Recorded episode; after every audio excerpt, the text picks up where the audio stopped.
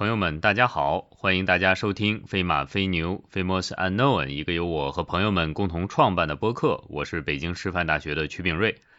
呃，今天呢，我们和李二呢要讨论一个有意思的话题，也就是古人的名字，特别是呢，名字应该有几个字儿。这个事儿呢，是从王莽开始的。李二呢，现在对这个很有研究。那李二说一下吧。好，我们首先要对本期乃至于我们未来可能出一个系列的这类节目，向大家做一个简介。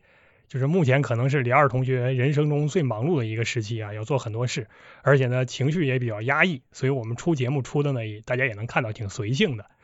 这样讲好像说的我要结婚似的。呃，压抑不一定是因为这个理由嘛。反正呢，就是，但是忙嘛，还人生中最忙的时期，怎么听不像要结婚似的？啊，你这是看来你你能想象的人生最难的事了，比这难的事儿多的是。呃，我能想象的，我觉得这就最难了，这简直太可怕了。总之，我们更新节目呢，其实频率还不低。但是无论如何，很难像之前那样，比如说我们同时出一期，然后又出一个文本啊，我写的是很开心的，制作成本非常高。在这儿不妨再跟大家废一句话，我和 Q 老师录制的一个基本逻辑是尽量少讲我们特别懂的事儿，尽量多讲我们不太懂的事儿，因为这样会督促我们去多看一些材料，多写一点东西。尤其是我，因为我懂得不如 Q 老师多嘛。但是最近可能就做不到啊，我们大概会忙到四五月份之后再看看情况。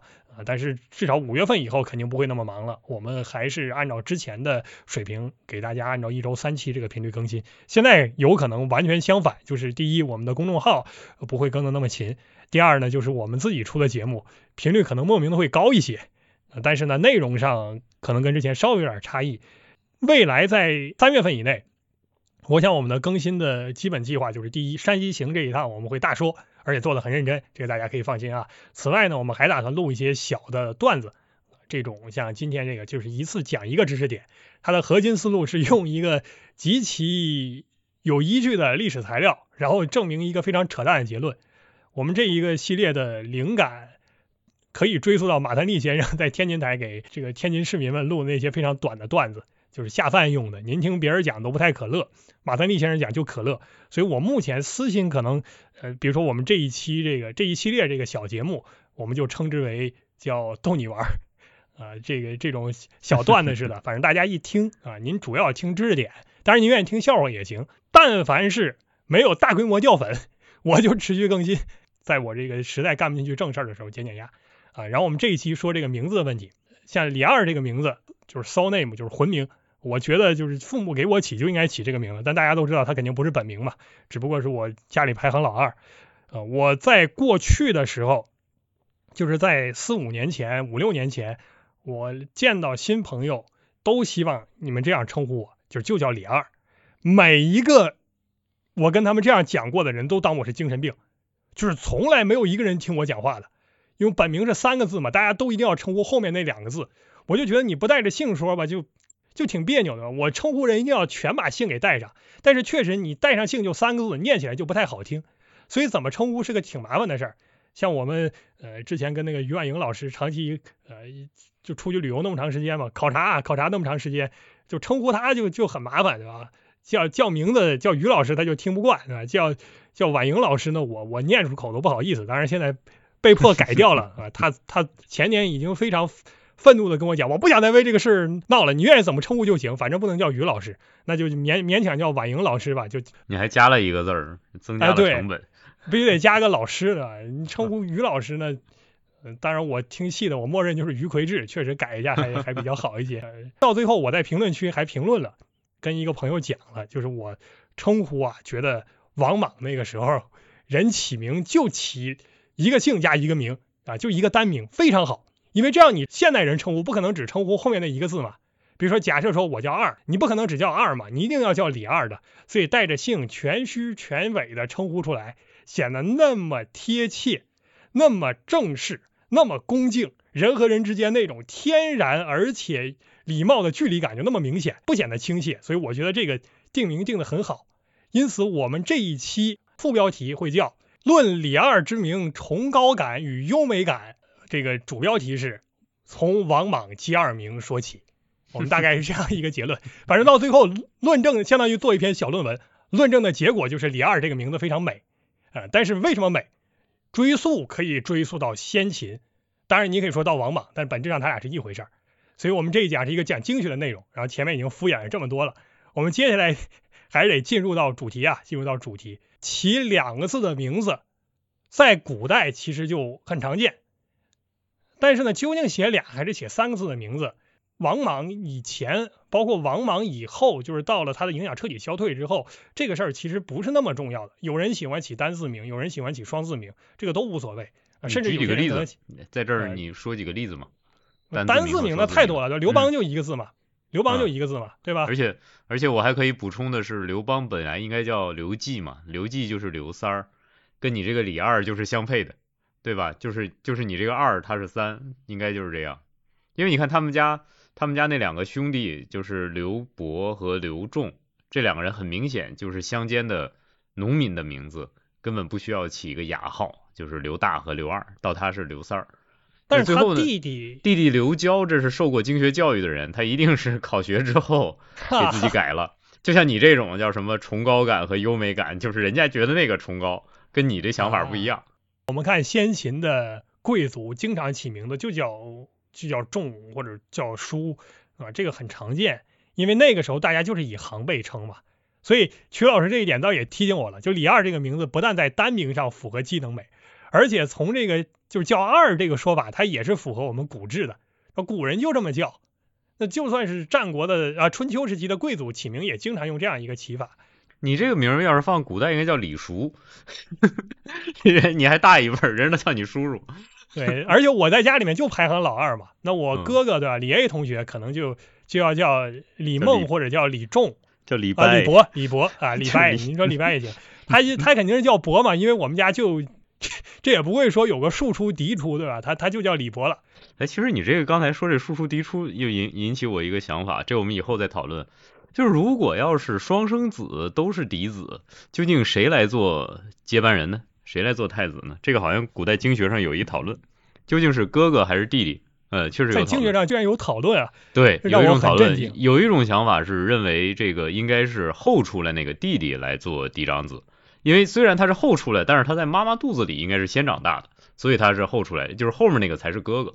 就像你们两个这样来看的话，你就是嫡长子，但是这种情况在历史上从来没出现过，所以说呢，也就也就没有。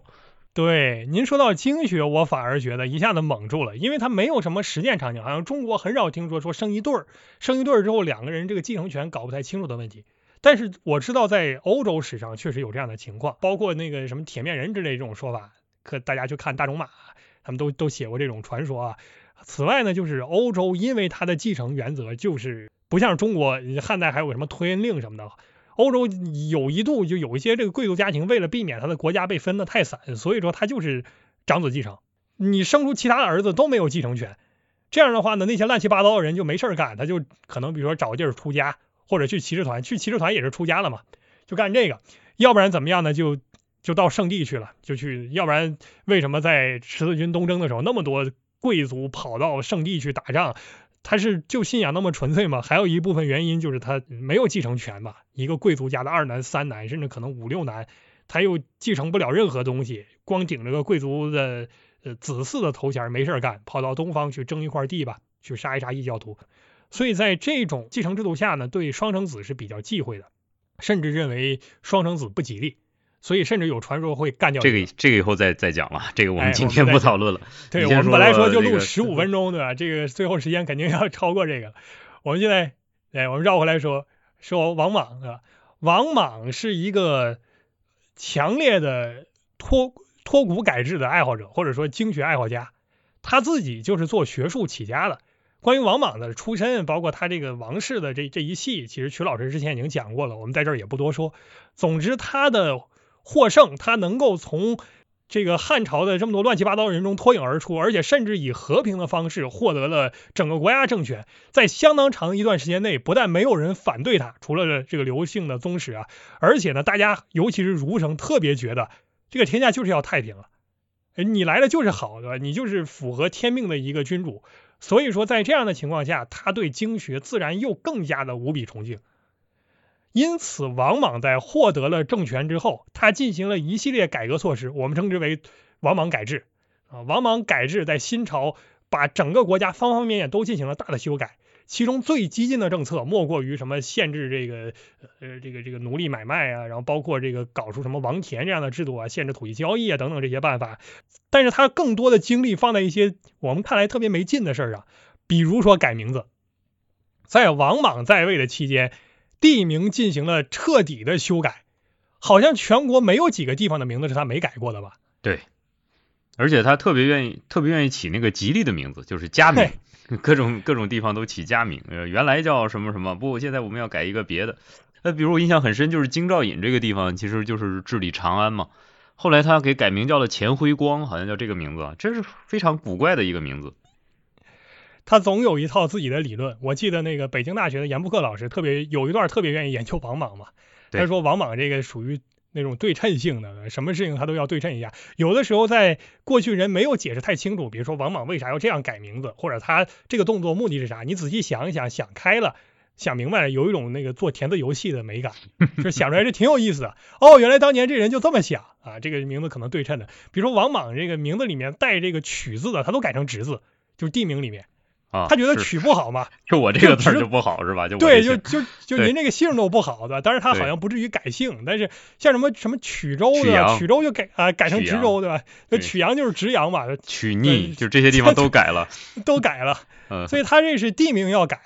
呃，此外就像什么少数民族，什么这个这个匈奴匈奴单于对吧？匈奴单于这个他他也要改人家的名字，包括本来这个匈奴给的是一个王的称号，到王莽这儿你这是个异族啊。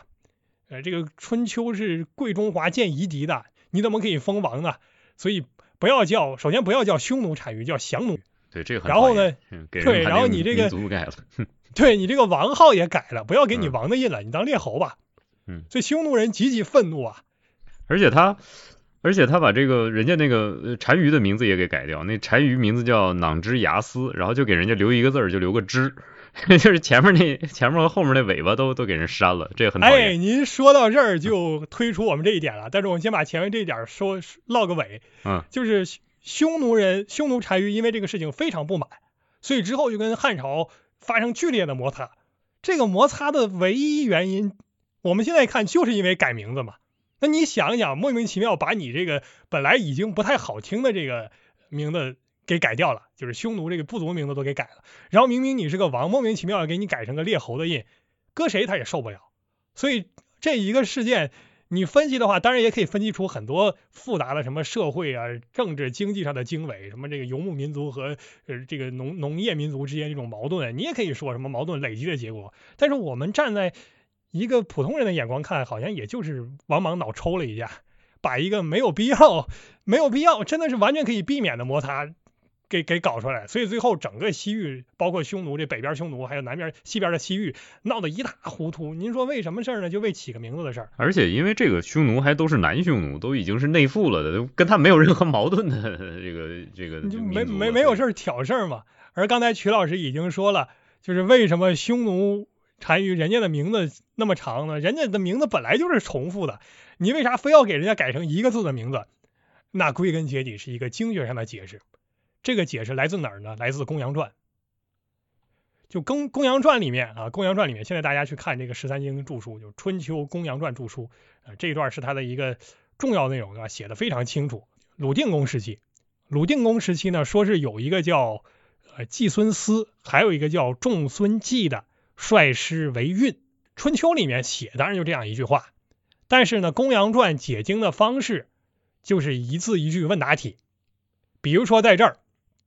说了一句话，春秋说了某句话，什么元年春王正月，公羊公羊传就要给你解释，他就一句一句的给你推演，类似于后面写八股文，就在这儿为什么圣人这么写啊？为什么元放在前面啊？年为什么放在后面？为什么春王正月按照这个顺序排？他一字一句要给你解释清楚。在这一句他也是这样，前面这个经文是啊，季季孙思、仲孙季率师为运，对吧？那公羊传现在要给你解释了，为啥？为啥圣人要这样写？他先要说。这个仲孙季的名字其实叫仲孙何季。问到这儿就要解释为什么圣人在这里要说叫仲孙季呢？因为仲孙季这个名字啊，其实是符合圣人本来的想法，就是认为正常人就该这么起名，这就叫姬二名。也就是说，你本来姓仲孙啊，当然这个姓和氏您别问我啊，我已经搞不清楚了。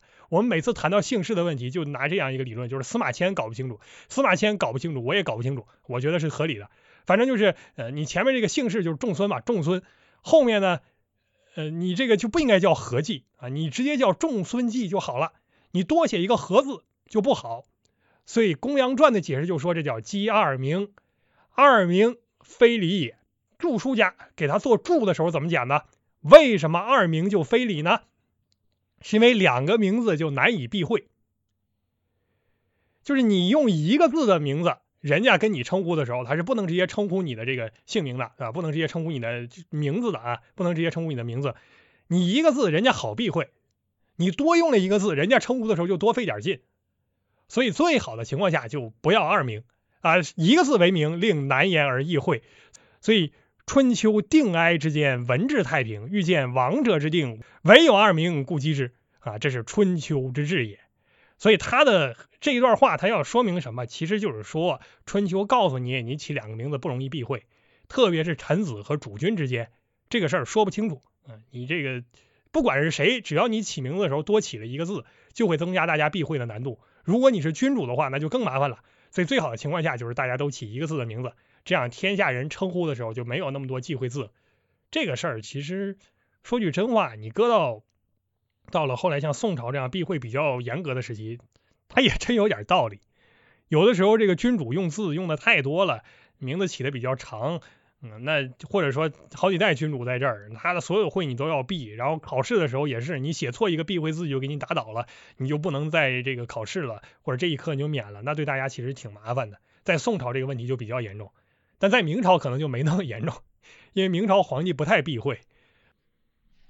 这个其实是一个是一个是一个有意思的话题。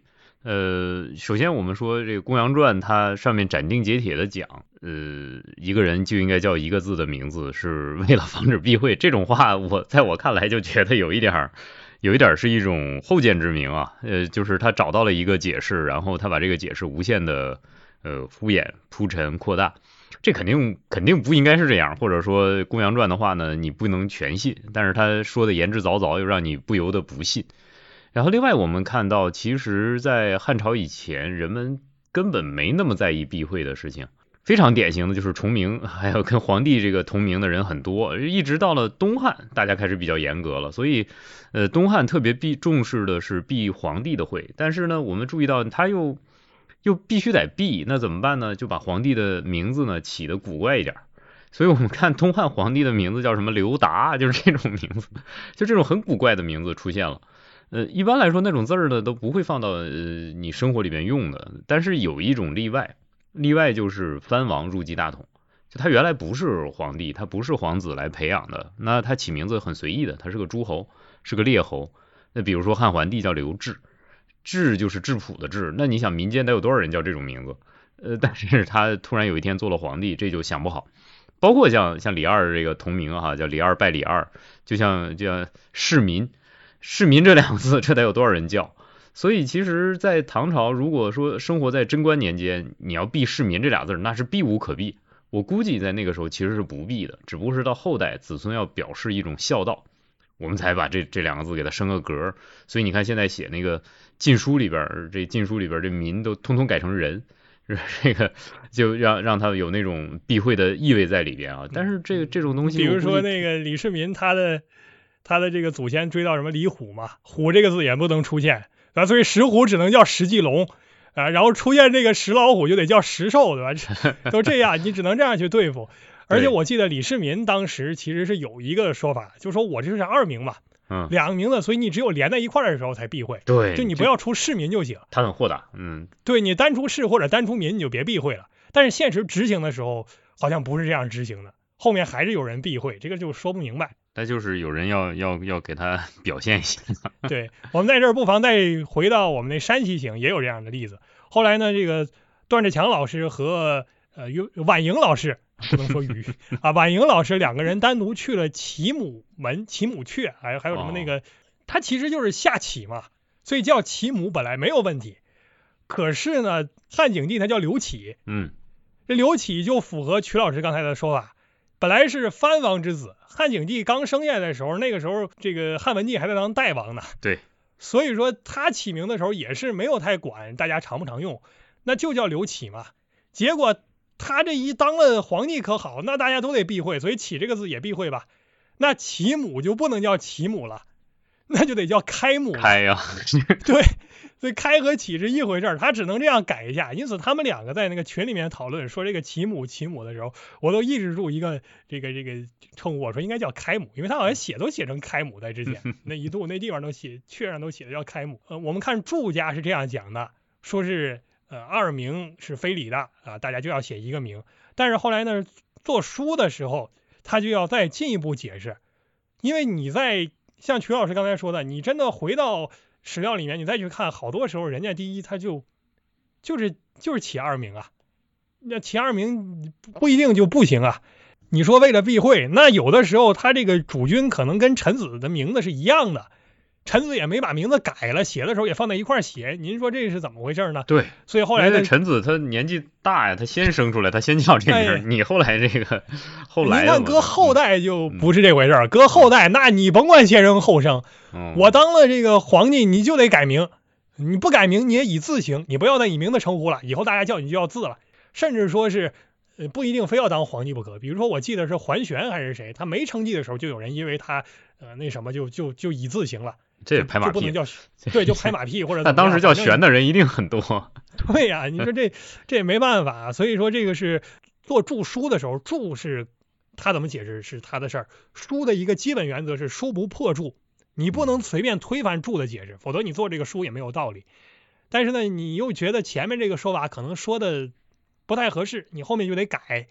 所以做书的时候就不这样讲，做书的时候就说这个呃。孔子讲的这个接二名啊，他不是说古时候怎么样，是孔子现在要为新王礼，他要托这个这个老说托古改制，他要为后圣治法，所以说呢，他就告诉你，现过去你不管怎么起，我不管，但是现在呢，再起名字不要二名了，二名非礼，这叫新王礼。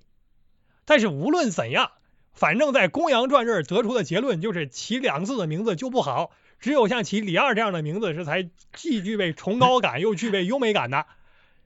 那这个话，正常情况下，大家也不一定 都信，因为你还有好多家说法呢。左传好像也没说你不能起二名吧？左传好像是没提这个，提没提咱也不知道，对吧？不讲这种。你不管怎么样，对吧？反正你可以不从这家，或者我根本就不治这个经典，或者我就觉得公羊传这说法说的不对，这这都无所谓啊。哪怕说你就认为他说的是对，我就起二名了，你能怎么着？你能怎么着？你你你你你能把我怎么样，是吧？你你能过来揍我吗？隔着隔着网线过来揍我也不能吧？所以大家起名字的时候也是有起两个字的，那这个不是什么大事。但是这种事儿他就怕遇到认真的人，就有些人像曲老师可能遇到啊，比如说这个有些人特别讲所谓的原则，完了他老要跟你讲这个道理，然后你跟他交流的时候就会很费劲，然后这个。曲老师就会打电话来骂你，对吧？不要不要不要老跟我讲这些有的没的，你就事论事啊！所以说呢，这个就怕遇到这种闲的没事乱认真的人。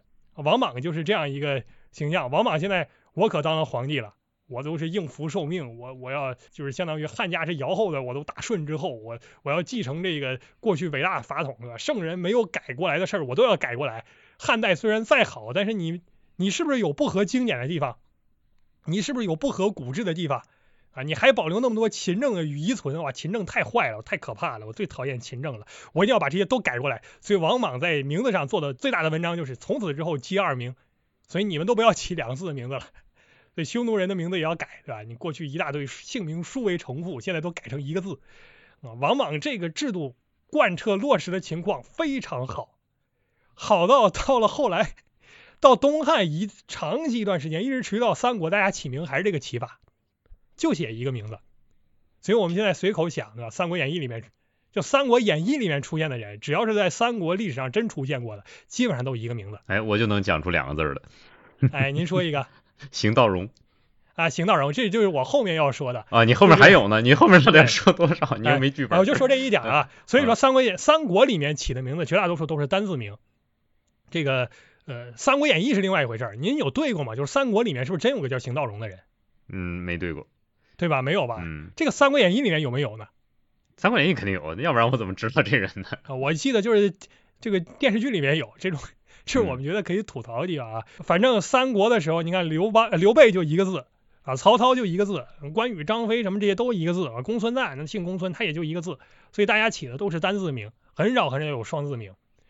最后我们可以就吐槽一嘴，就是为什么说有些那个小说写出来或者电视剧写出来有喜剧效果，就是新三国。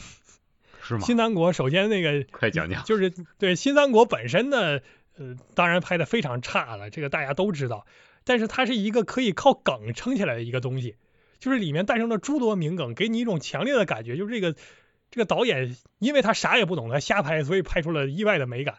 比如说刚才那个呃曲老师提到的零零上将邢道荣，B 站二次元已经把他给弄得非常的亚文化了，就是邢道荣这个。